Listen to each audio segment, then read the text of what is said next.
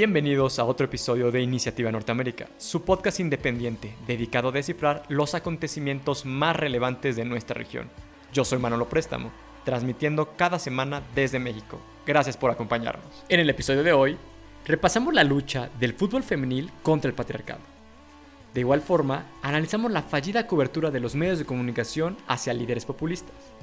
Y finalmente, el gobierno federal inaugura su Ministerio de la Verdad. Hoy es lunes 12 de julio y esto es Iniciativa Norteamérica.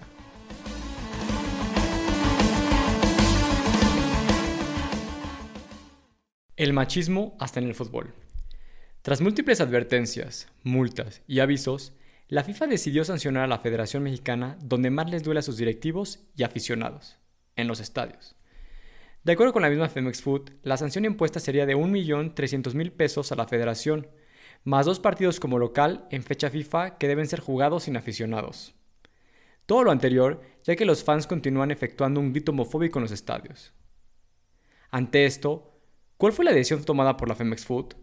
Uno pensaría que tal vez una campaña más efectiva que involucre a patrocinadores, aficionados, jugadores clave de los equipos y a los directivos. O tal vez algo así como un compromiso con las barras, los abonados y que tal vez crear una estrategia de beneficios en futuros partidos para hacer atractivo su colaboración. Pues no, nada de esto. ¿Cuál fue la brillante idea? Una muy simple, culpar a las mujeres. De acuerdo con la información del diario Record, la federación solicitó saber si el tricolor femenil puede entrar al rescate y jugar sin público los dos siguientes partidos oficiales y así no afectar a la selección varonil.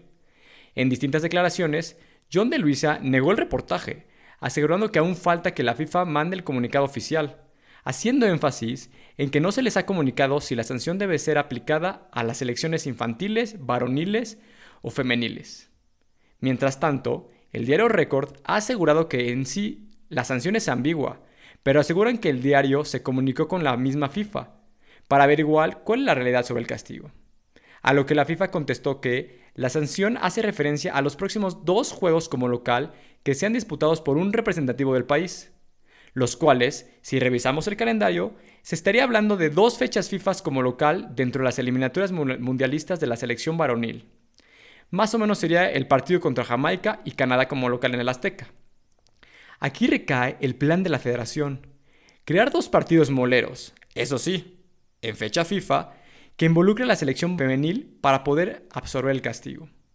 Y con esto se prevé que se, salvaguarde los dineros que rodean a la selección varonil. Y aquí recae uno de los grandes problemas de nuestra sociedad como del fútbol internacional, ya que este tipo de episodios no es la única muestra del machismo en el fútbol. Por cada 100 pesos que gana un hombre futbolista, las mujeres llegan a percibir únicamente 60 centavos, mientras que el salario de un jugador profesional titular en nuestro país rondea alrededor los 21 mil pesos diarios, lo que serían más o menos 630 mil pesos mensuales.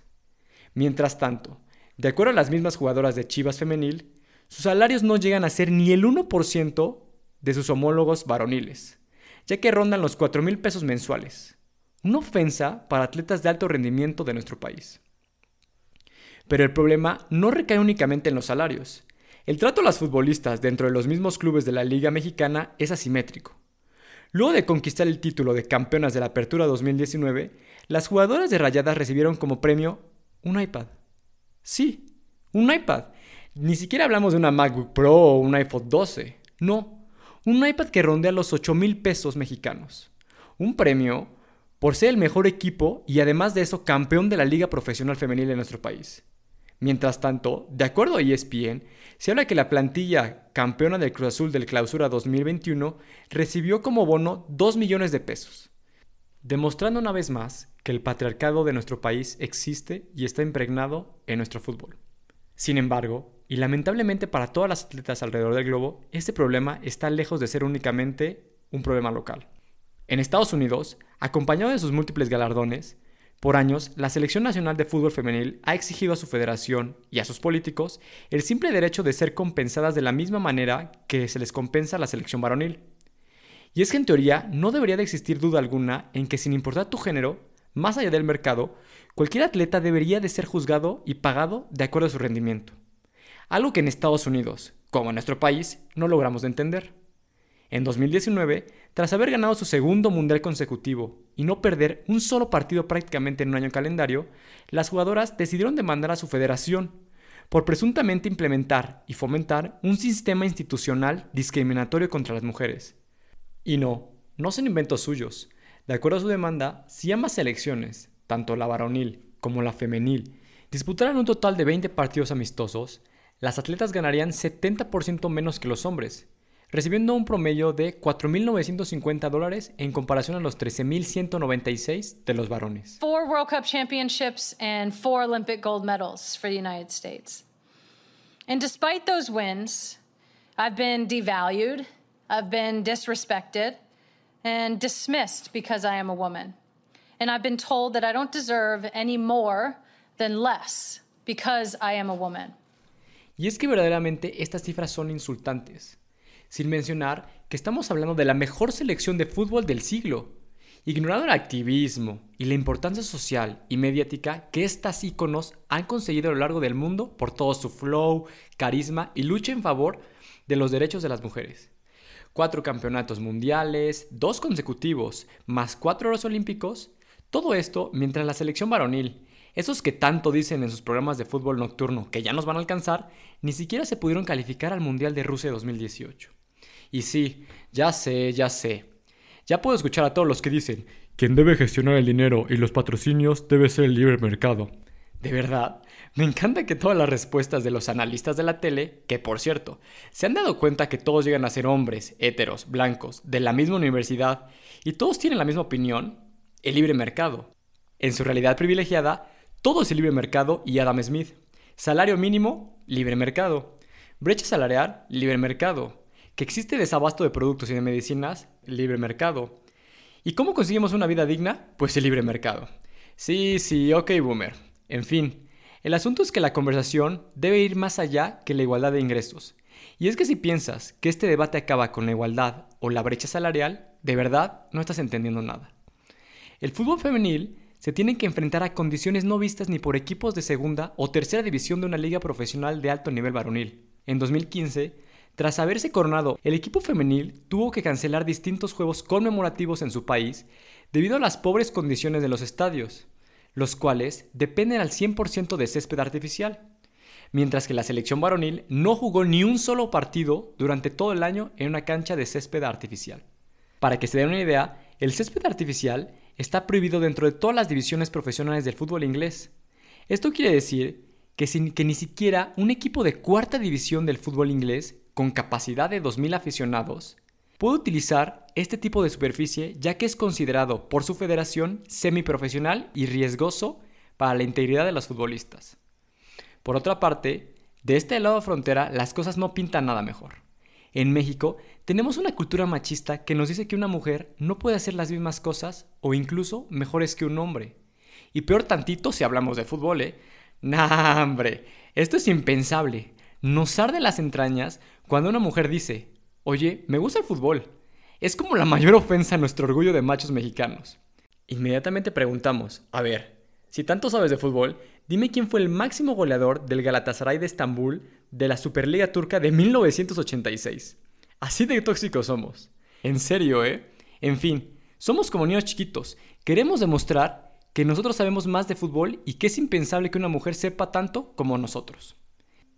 Y es que por más absurdo que parezca, es esa masculinidad frágil la que genera que miles de atletas tengan que buscar otros métodos de ingreso, ya que a pesar de ser atletas de alto rendimiento, e incluso las mejores en su profesión, y a veces mejor a sus homólogos masculinos, no puedan vivir de su trabajo. Y estas mismas, lamentablemente en nuestro país, a veces tienen que acabar haciendo colectas en las calles pidiendo peso tras peso para poder representar a nuestro país en torneos internacionales o terminen como diputados o presidentes de la CONADE con escándalos de corrupción. Híjole, ¿eh? y de eso ni hablamos. Por todo esto, es necesario cambiar la realidad en la que vivimos. Y sí, todos podemos ser parte de este cambio. ¿Y qué pueden hacer? Pues miren, les explico, es algo sencillísimo. Vayan a los estadios o campos de fútbol a apoyar a los clubes de fútbol femenil de su ciudad, universidad o preparatoria. Y bueno, si están cerrados por la pandemia, prenden a la tele, vean completos sus partidos Sigan a las futbolistas en redes sociales y compren sus mercancías. Apoyen de igual forma a sus hijas si quieren ser futbolistas. Y sobre todo, dejen de criticar a las analistas, comentaristas y reporteras que se dedican al periodismo deportivo. Todas y todos amamos este deporte. Pausa y continuamos.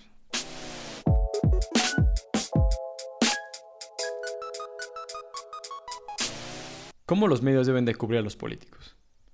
Si tienen la oportunidad de prender la tele o abrir su cuenta de Twitter, dense una vuelta por una de las cuentas de medios de comunicación en inglés. En ellas, se darán cuenta que no solo verán las noticias relacionadas con Donald Trump. Sí, como si siguiéramos viendo bajo su presidencia. A seis meses de haber dejado la Casa Blanca, en Estados Unidos los medios siguen obsesionados con Trump. En repetidas ocasiones, distintos periodistas y cadenas de televisión continúan reportando filtraciones de sus cenas o reuniones que tiene con distintos miembros del Partido Republicano. Lo acompañan en sus meetings políticos como si siguiera siendo presidente de aquel país dándole la plataforma necesaria para que sus mensajes de desinformación, noticias falsas y teorías de la conspiración sigan cobrando fuerza y lleguen a los oídos de millones de personas dentro y fuera de sus fronteras. Y es que es verdad, a cinco años de su infame discurso de aspirar a la presidencia, el mismo que nos atacaba a los mexicanos de violadores, asesinos y traficantes de drogas, los medios de comunicación no han aprendido nada, ni una sola lección de cómo se debe cubrir este tipo de figuras populistas. Gracias a su deseo de más declaraciones incendiarias, más show político y más ratings, Trump llegó a ser presidente y al día de hoy estos siguen obsesionados con él. We won the election twice. And it's possible we'll have to win it a third time. It's possible. Ojo, no estamos diciendo que el expresidente no siga siendo un actor clave para entender la política de Estados Unidos, pero no se debe amplificar sus mentiras por ratings. ¿Qué ganan preguntándole si creen que perdió la elección? Biden es presidente, punto. Lo demás es puro espectáculo mediático. Ahora, para poder entender qué tan fuerte es este problema, basta con que analicemos un poco cómo aprovecha Trump estas coberturas con dos estrategias claves, mismas que muchos de nuestros políticos en México ya están aprendiendo. Para empezar, Trump siempre daba preferencia a las televisoras a modo, de extrema derecha o propagandistas, como Newsmax, One American News y Fox News, mientras que enemistaba, señalaba y desprestigiaba a la prensa crítica, nacional e internacional. Ah, caray, ¿no les suena conocida esa estrategia? Veamos por ejemplo el caso de One American News, donde en repetidas ocasiones, a lo largo de su mandato, vimos cómo periodistas de la cadena implementaban preguntas a modo para que el presidente atacara medios de comunicación críticos y continuara propagando teorías de con la conspiración. Do you consider the term Chinese food racist because No. it's food that originates in China or it has Chinese? No, I don't think it's racist. I don't think it's racist at all. On that note, major left-wing news media, even in this room, have teamed up with Chinese Communist Party narratives, and they're claiming you are racist for making these claims about Chinese virus. Is it alarming that major media players just to oppose you are consistently siding with foreign state propaganda, Islamic radicals, and Latin gangs and cartels? ¡Wow! Es que en serio, la lógica y narrativa de esta reportera deja de calle, pero de calle, a nuestros lord moléculas de las mañaneras. Preguntar al presidente que si piensa que llamar a la comida china es racista, entonces si no es así, ¿por qué sería racista llamar a un virus que ha causado más de 4 millones de muertes en el mundo, el virus chino, ¿por qué sería racista? ¿Por qué no llamar al Islam una religión extremista y sangrienta? Y a todos los mexicanos violadores y asesinos. Pues es lo mismo, ¿no? El resultado de este tipo de intercambios llevó a la Asociación de Corresponsales de la Casa Blanca a revocar el permiso de One American News de aparecer en las conferencias presidenciales. Todo esto, ya que debido a la pandemia, los periodistas accedieron a tomar turnos por días para así guardar sana distancia y prevenir riesgos de COVID.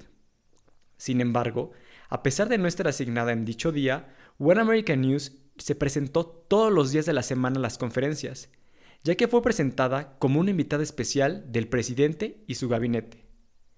Y aquí es donde los multiuniversos se unen, y cada vez encontramos más similitudes entre figuras populistas y demagogas. No importa si vives en Estados Unidos, México, Nicaragua, Reino Unido, Venezuela o El Salvador, las estrategias para ser parte de este club son las mismas. Para empezar, debes de deslegitimar a medios de comunicación, el deporte favorito de Trump y del gobierno mexicano. y hemos padecido este, de guerra sucia orquestada por los medios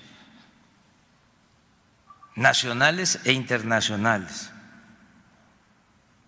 Recuerdo casi unas ocho columnas del país en España. No estamos diciendo que el presidente es el único líder, figurita pública o incluso persona que critica a la prensa. Para nada. Solo basta con darse una vuelta a Twitter, meterte a mi cuenta y ver cómo decenas de personas me llaman vendido de Televisa, asqueroso progre y neoliberal desalmado por tuitear que Biden sería una mejor opción para el país. Parece chiste, pero es anécdota. Porque el presidente dice que por qué no criticamos a otros partidos políticos. ¿Por qué solo hablamos mal de Morena? Sí, está mal la violencia. Pero estaba peor con Calderón. Sí, robamos poquito, pero ¿por qué no hablan de las muertes de Calderón o los, o los desvíos multimillonarios de Peña? Y es aquí donde aparece la segunda estrategia de los líderes populistas, el whataboutism, lo que en español sería algo así como sí, pero ¿por qué no miras o hablas de este otro? Básicamente, se trata de controlar la narrativa. Como dicen en la serie Mad Men, si no te gusta de lo que se está hablando, cambia la conversación. Y específicamente, en temas de política, esto aplica para desviar la atención cuando estás siendo criticado. Señalando o comparando lo que hiciste con algo mucho peor, de alguien más, claro está. Para, para esta administración, sería algo así como, inserte cualquier cosa que hizo Calderón durante este sexenio. Sí, porque nosotros heredamos eso. Nada más hablemos de un sexenio, el de Calderón. Imaginemos que en ese entonces se toma la decisión absurda, inhumana, de declarar la guerra al narco para buscar legitimidad o para quedar bien con el gobierno de Estados Unidos. Y eso desata mayor violencia. Y nos encontramos, pues, todas estas bandas. El motivo por el cual estas acciones son peligrosas es debido a que ponen en riesgo toda la realidad como la conocemos, ya que la verdad y los hechos pasan a segundo plano ante los sentimientos y las opiniones personales de las personas, lo que a la larga llega a erosionar nuestra capacidad de reconocer lo que es importante y lo que no, polarizando la sociedad y evitando que los políticos sean cuestionados y obligados a un ejercicio de rendición de cuentas. En palabras del mismo Trump, si dices algo lo suficientemente repetido, fuerte y continuo, la gente comenzará a creerlo. Pausa y continuamos.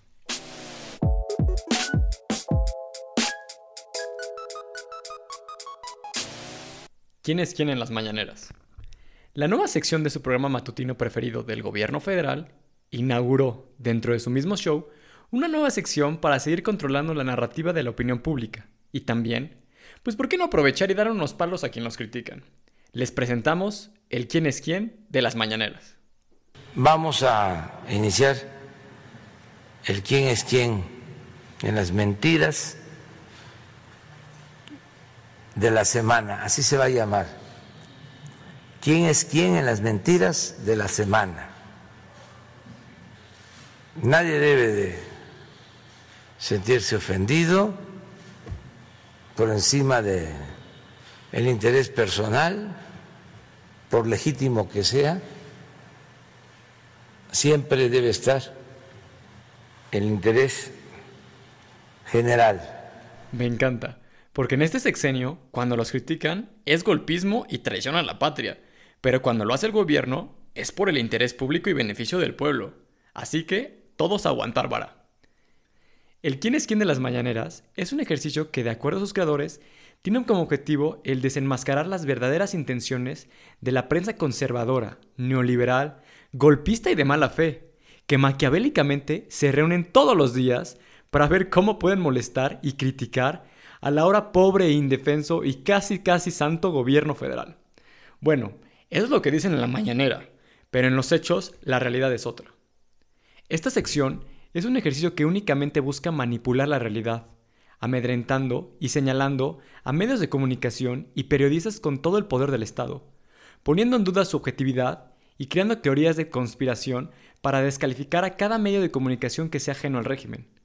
Todo, todo lo anterior, debido a que dichos reporteros e investigadores realizan el mayor pecado dentro de nuestro país, exigir una rendición de cuenta al gobierno.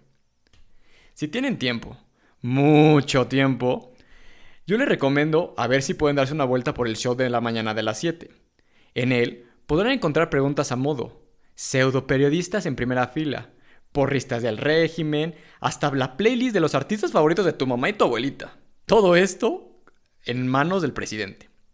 Todo, todo lo que te imaginas, menos un verdadero diálogo de rendición de cuentas. Y es que no exageramos. En las mañaneras es normal escuchar este tipo de preguntas.